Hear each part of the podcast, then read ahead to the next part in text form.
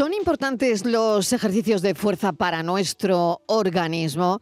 Es lo que vamos a preguntar hoy, la pregunta de la tarde, y la va a contestar Alex Grusar Trujillo, que es fisioterapeuta con un máster en entrenamiento personal terapéutico y además acaba de sacar un libro que se llama Más movimiento, menos sufrimiento.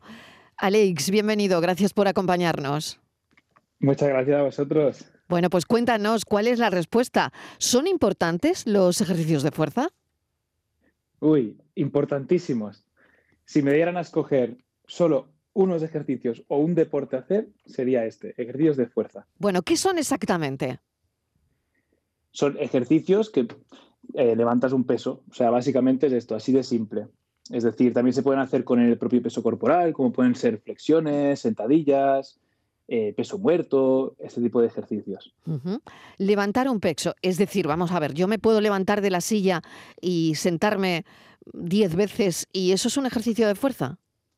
Exacto, es un ejercicio de fuerza, pero realmente para conseguir el máximo beneficio de estos ejercicios, lo que tenemos es hacer una sobrecarga progresiva, que se llama, que es pues al final el cuerpo se adapta a todo, ¿no? Es decir, si siempre hacemos esta sentadilla con el mismo peso, que es nuestro peso, al final el cuerpo lo, lo, integra como algo normal y no se esforzará. Entonces tenemos que añadir peso cuando eso pasa. Bueno, los pacientes que tienen eh, dolor crónico, como fisioterapeuta que seguro que has visto y atendido a muchísimos, ¿mejoran con los ejercicios de fuerza?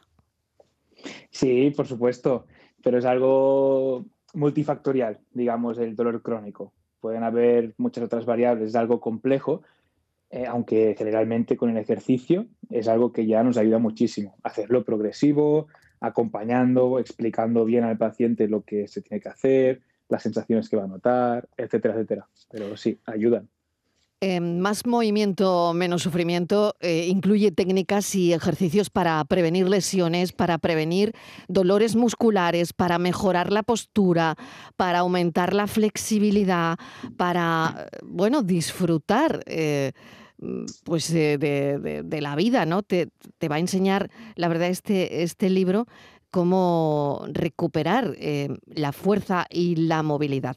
Una vez que la hemos perdido, ¿Es difícil recuperarla, Alex?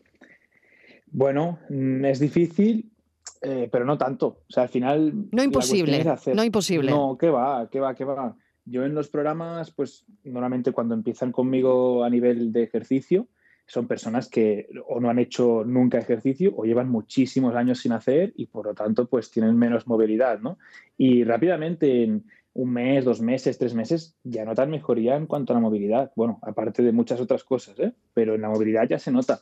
Sí, sí, entrenando fuerza. Ya solamente con entrenar fuerza. Esto nos alivia, ¿no? Y, y ya por último, mejorar la postura es mejorar también la calidad de vida. Pero ¿cómo? A ver, ¿cómo lo hacemos esto? buena, buena pregunta, buena pregunta.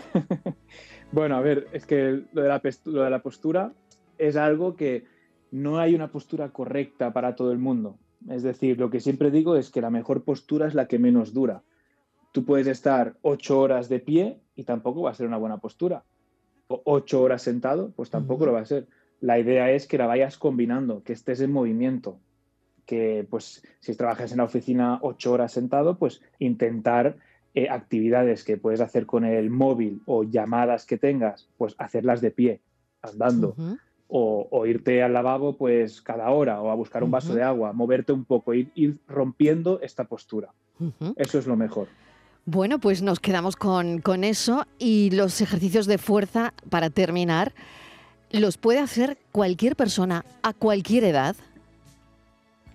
Sí, sí, debería hacerlos cualquier persona a cualquier edad. Eso sí, pues depende si hay una patología, una lesión eh, o alguna dolencia de base, entonces allí es donde entra seguir un programa más específico como los que enseño en el libro, que en el libro pues hay desde cervical hasta el pie, o sea, programas de cervical, de lumbar, de hernia de disco, de trocanteritis, de cadera, de fascitis plantar, y allí se sigue un proceso donde empiezas con una fase 1, que son ejercicios más pues de automasaje, de estiramiento, para aliviar un poco los síntomas, y ya después vamos a los ejercicios más de fuerza para que ya realmente solucionar esta lesión. ¿no? Y esto ahí pues para todas las, las edades, sin duda alguna.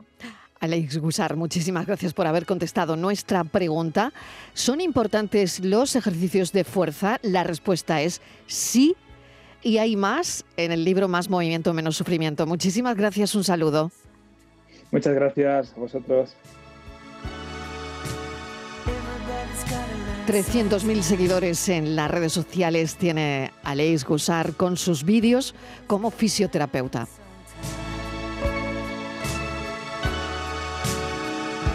Lo dejamos aquí. Muchas gracias por habernos escuchado hoy.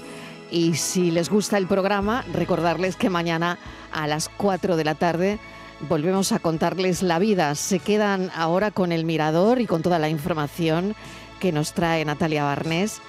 Gracias. Van a ser las 7 de la tarde, van a dar las 7. Adiós.